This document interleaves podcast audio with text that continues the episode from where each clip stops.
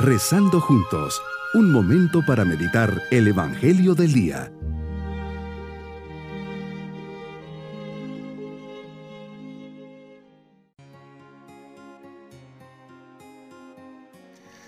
Les saludo de forma especial en este día miércoles de la vigésima segunda semana del tiempo ordinario.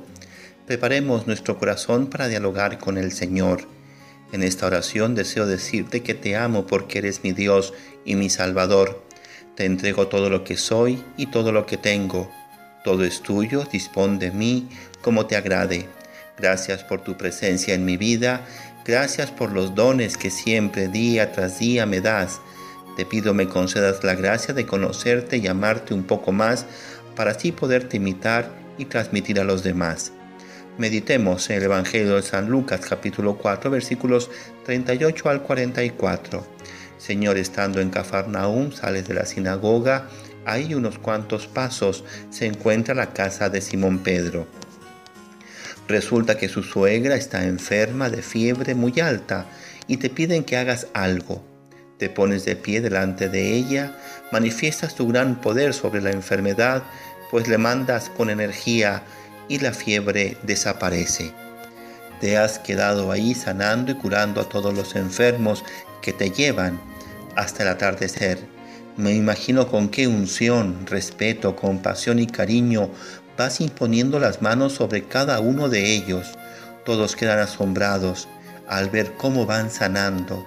Qué alivio y paz experimentan todos al sentir que de tus manos salen esas fuerzas que sanan que yo también hoy pueda sentir ese asombro, sentir tus manos que bajan sobre mi cabeza y me liberas de tantos males y sufrimientos que hay en mi corazón y en mi cuerpo. Tu poder es tan grande que hasta los demonios salían de esas pobres almas. Ellos mismos se someten y no les queda otra que exclamar, tú eres el Hijo de Dios. Ellos saben que eres el Mesías.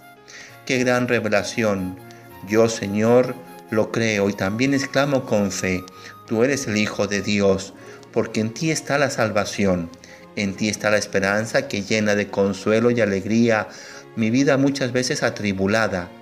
Tú eres el Mesías y me ofreces la salvación total. Esa salvación que al final de la vida se convierte en la vida eterna, el culmen de mi esperanza. Termina tu labor en Cafarnaum y al siguiente día te retiras a un lugar solitario. Necesitas un momento para ti, un momento de soledad para elevar tu mirada y corazón a tu Padre. Ahí recobras fuerzas y reafirmas tu misión.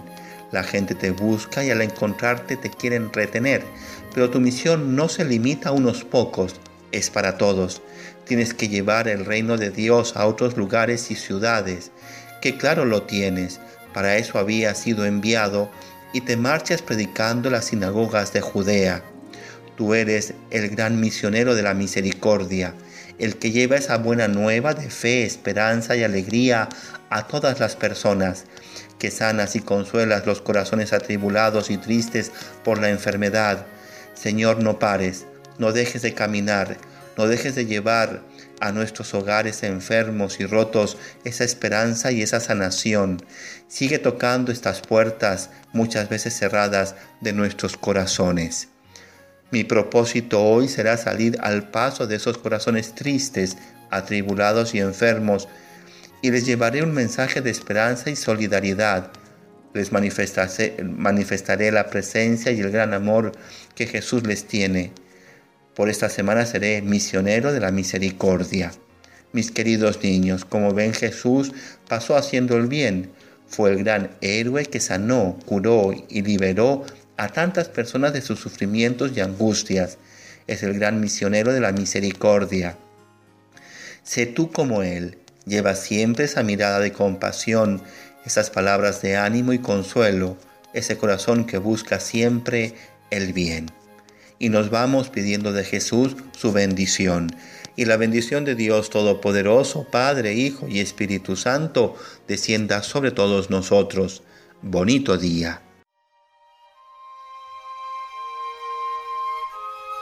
Hemos rezado junto con el Padre Denis Doren, Legionario de Cristo.